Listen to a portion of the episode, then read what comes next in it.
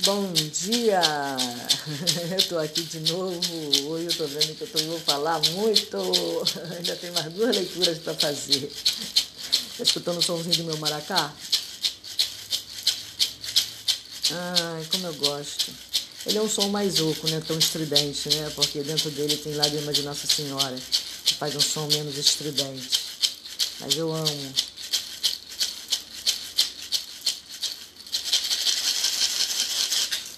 Bom, eu vou, eu abrir esse adendo aqui, porque eu estou para fazer essa leitura já faz um tempo, tá?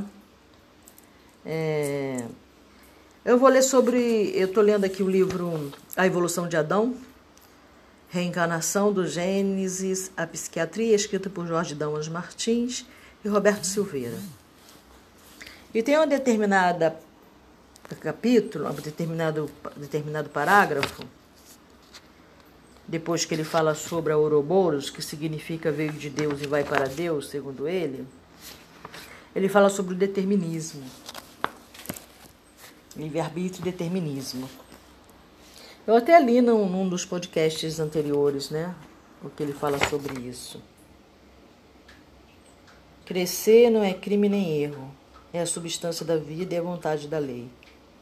O crime e o erro residem na direção que demos a esse crescimento. Se tivesse sido sábia e consciente, dirigir-se-ia imediatamente ao termo final. Da inconsciência do involuído é que derivou o longo desvio das quatro fatigantes e dolorosos períodos. Se se tratasse de mundo consciente, o primeiro termo crescer poderia coincidir com o último progredir.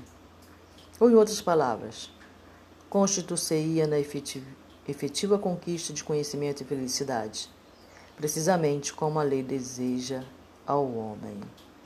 O balde. Ele sintou muito o balde, Pietro Balde, tá? Ele também Humberto de Campos, mas vamos lá. Citamos acima que para o balde o livre-arbítrio é pequenino, relativo, pois existe o determinismo de chegarmos à perfeição de Deus. A liberdade está apenas na escolha do caminho a percorrer. Eu gosto muito desse livro. A primeira vez que eu li esse livro, eu chorei. Coisas de Rosângela. ah, maluca. É, chorei. De repente comecei a entrar no choro, mas não foi de tristeza, não, sabe? É, foi emocional, assim, de emoção. Eu não sei explicar, só sei que eu chorei. Bom, enfim, vamos lá. A liberdade está apenas na escolha do caminho a percorrer. Vamos ver que escolhas são essas. Curvas longas e sofridas ou reta curta e contente? No primeiro caso, o do não cumprimento espontâneo da lei, há um determinismo inconsciente e coagido. O ser desobedece porque quer e é impulsionado, coagido a obedecer pela dor. Se, ou seja, ou é pela dor ou é pelo amor, né? E nós, de uma forma geral, escolhemos sempre obedecer pela dor. Né? Sempre quando você vai numa casa espírita, você chega na Huasca, você chega é, num, num, num, templo evangélico, qualquer lugar que você vai procurar, de uma forma geral você vai pela dor. Eu, eu por exemplo, cheguei na Casa Espírita Bezerra de Menezes pela dor. Não cheguei pelo amor. Fiquei pelo amor, mas cheguei pela dor. No segundo caso, o do cumprimento espontâneo da lei, existe um determinismo livre e consciente. O ser obedece porque quer e sabe porque deve obedecer. Concluímos então que o gozo supremo está na aceitação do determinismo divino que João Evangelista chama de a gloriosa liberdade dos filhos de Deus, que não são nascidos da carne nem do sangue, mas da vontade divina. Como a vida se manifesta nesses dois casos? Começamos pelo que nos é mais próximo, evolutivamente falando: o determinismo inconsciente e coagido. Podemos exemplificar este caso com o que ocorre constantemente no campo familiar. É recebido em nosso lar como filhinho querido, merecendo total dedicação, amor, apoio, entidade que foi objeto de desavenças e ódio em vidas pretéritas.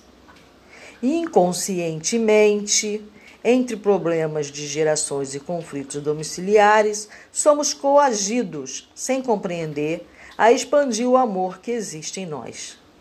Apesar da expiação sofrida, estamos realizando o determinismo da lei, que deseja, acima de tudo, e até mesmo sem consultar a nossa vontade, a confraternização espiritual. Bem forte, né? Passemos agora para o segundo caso, distante de nós, degraus e degraus evolutivos. O determinismo livre e consciente tem como modelo a figura de Jesus quando em sua peregrinação rumo à crucificação no Gólgota. O fenômeno da cruz era o determinismo divino ao qual o mestre deveria, de livre aceitação, entregar-se conscientemente para o bem da humanidade. Esta verdade resume um dos ensinamentos críticos que diz: Meu Pai, se possível, passa de mim este cálice. Todavia, não seja como eu quero, e sim como tu queres. Se não é possível passar de mim este cálice sem que eu o beba, faça-se a tua vontade. Palavras de Jesus, no Gólgota. É, não foi no Gólgota, não, foi no, no, Monte, no Monte Sinai. É, quando ele estava fazendo oração, ele fez essa, esse finalzinho aí. Pai, afasta de mim esse cálice. É quando ele ficou lá três horas orando antes, porque ele iria ser recebeu o beijo da morte, né? Logo em seguida. Então ele ficou três horas orando para se preparar para aquele momento, para o sacrifício. Citamos acima que o mal gera dor, que age como remédio amargoso, mas necessária a cura da enfermidade contraída, mal, livremente pela vontade do espírito, rebelde perante a lei divina. Como a, como a dor age curativamente? Quando o sofrimento se manifesta na alma humana, esta permanece fixada, ou seja, de atenção voltada para ele. Ora, o ser nessas condições fica mentalmente no monodeísmo invencível. Nada consegue desviar sua atenção. Vive ele um, um pavor só aliviado com a anulação deste sofrimento. Por isso, seu único desejo e principal objetivo é livrar-se dele. Ninguém liberta da mente a atenção no sofrimento que está passando. Único remédio: corrigiu o mal e provocou o inconveniente da dor. Para mim, isso serve muito bem, é perfeito. Vamos continuar aqui. Esta correção é a busca do estado originário perdido. É o abandono da situação de desgraçado, entre aspas, para reconquistar a unificação com o Criador, estado de graça que aqui ele coloca aqui desgraçado é aquele que não tem graça, que não tem a graça de Deus, tá? É a viver, então, continuando. Para conquistar a unificação com o Criador, estado de graça, é a vivência plena da lei harmônica do ser imutável. Logo, se a dor é o problema fundamental da alma revoltada, Deus é o ponto crucial e único do espírito, que procura se regenerar. Então, com Deus somos felizes e sem Ele infelizes. Ele é a vida. Deus é tão necessário como o ar de que necessita o corpo. Certa vez o Cristo disse: Pai nosso que estás nos céus. Céus tem como origem etimológica a palavra ar. Logo, traduzindo a passagem evangélica, temos: Pai nosso que estás nos ares. O ar é elemento fundamental para se ter vida. Ou se respira, e se está vivo, ou não, e se está morto. Bom, vamos lembrar, né, do fôlego. Tendo esta visão, Moisés escreveu na Gênesis que a Adão passou a ser alma vivente, ser que tem vida, quando Deus soprou em suas narinas o fôlego de vida. Eu sempre quando eu faço rapel lembro dessa, que Deus soprou. O sopro é, traz a vida de Deus. Como precisamos de ar para viver e sem ele não vivemos, o ar é elemento importantíssimo para a nossa existência, assim também é Deus. Ele é tão necessário quanto o ar. Aliás, ele é também o próprio ar. Eis aqui o processo curativo da dor. A falta de Deus na consciência é semelhante à insuficiência respiratória. Ninguém pode viver bem com falta de ar. Pode possuir as melhores oportunidades materiais, gula, sexo, fortuna, amores, mas sua condição de abafado, sem ar, está sempre angustiante. Isso aí é, isso aí é muito interessante, essa parte. Quando eu me afastei de Deus voluntariamente na minha vida há um tempo atrás, eu tinha essa falta de ar. Eu sabia que não era falta de ar dos meus pulmões, não. E quando eu respirava, eu respirava, eu, eu, eu não tinha problema de falta de ar, não. Mas eu tinha um, um, uma respiração profunda, sabe? Que denotava uma falta de ar. Mas eu sabia que essa falta de ar era de uma dor interna que eu sentia. Era essa falta de Deus que eu estava negando naquela época. Porque eu estava revoltada. Entendeu? Então eu senti. Quando eu entrei para o Bezerra de Menezes, no primeiro dia que eu adentrei aquela porta, eu senti como se algo tivesse me abandonado, tivesse ficado do lado de fora, sabe? E nas primeiras semanas em que eu comecei a fazer o tratamento ali espiritual, eu percebi essa mudança nesse respirar. Então eu percebi que aquela, aquilo ali era a dor, trazia a falta do ar, que atingia meu timo. Agora, esses dias eu entendi. Agora falando com vocês é que me deu esse esse esse insight aí, entendeu? Ah, eu fazia, né? Eu, eu vivia assim, eu dormia com dificuldade e eu respirava com dificuldade, mas não era algo no meu físico mesmo, era emocional. Olha que coisa louca, né? Que coisa louca. O homem que padece nesse estado dispineico, exatamente isso aí, não pensa duas vezes em usar todos os seus bens externos para conseguir alívio, né? ao invés de se reencontrar, de reconectar-se com Deus, ele vai procurar alívio na medicina dos homens. Como não é uma coisa física, é uma coisa emocional que os aparelhos dos homens não podem detectar, ele vai gastar, gastar, gastar, gastar e vai continuar no mesmo estado, porque a causa não está no físico, está na consciência, está no subconsciente. Voltado para as conquistas materiais desenfreadas, o homem começa a construir as grades de sua própria prisão. Abafamento. Isso, abafamento. Enquanto procura o ganho excessivo, sua mente vive num torpor ilusório ante a presença real de Deus. É o estado de, entre aspas, Maya, falado em todo o pensamento oriental, significa ilusão, tá? Quando o imediatismo absoluto de sua vida o leva à fartura, o ser continua a sentir-se ainda não realizado e mais completamente engolido pelo mundo. A psicologia da insaciabilidade deixa o homem preso na quantidade de fatos externos que o abafam diante da pobreza de valores qualitativos internos. Essa corrida na direção dos bens externos, sem atenção para o mundo espiritual, acaba provocando no ser o atrofiamento dos órgãos psíquicos do entendimento, visão, audição, eis aí a dor. A vida exige a expansão e o pleno funcionamento desses órgãos, e para isso ela usa das reencarnações purificadoras que agem como filtro para as nódoas perispirituais. Dizemos que Deus é o ponto principal do espírito que deseja se regenerar. A psicologia moderna já vislumbra isto também através de um de seus maiores representantes, Viktor E. Frankl.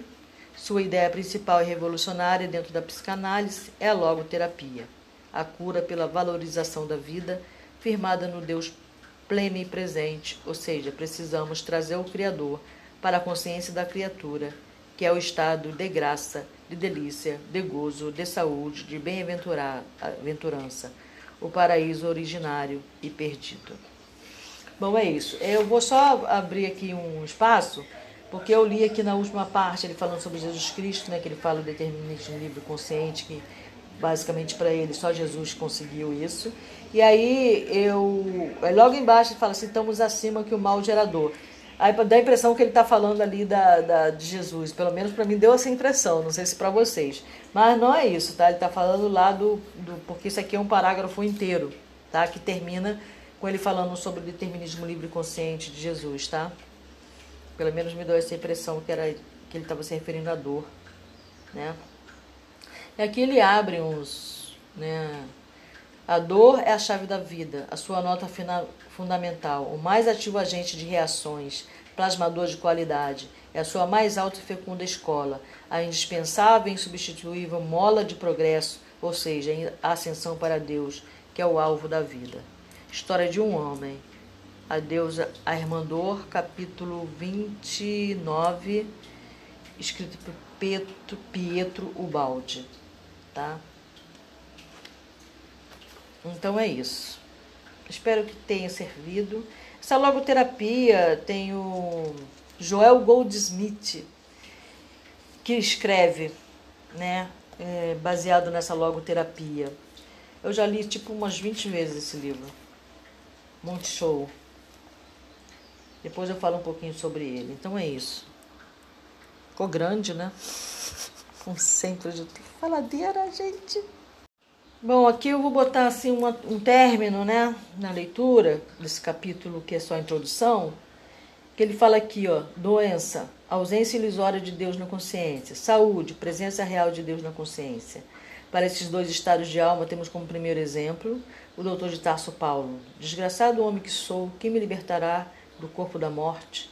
Nós habitamos no corpo do pecado, o salário do pecado é a morte. Para o segundo exemplo, o médico divino, Jesus, eu e o Pai somos um. Eu vos deixo a paz dos céus.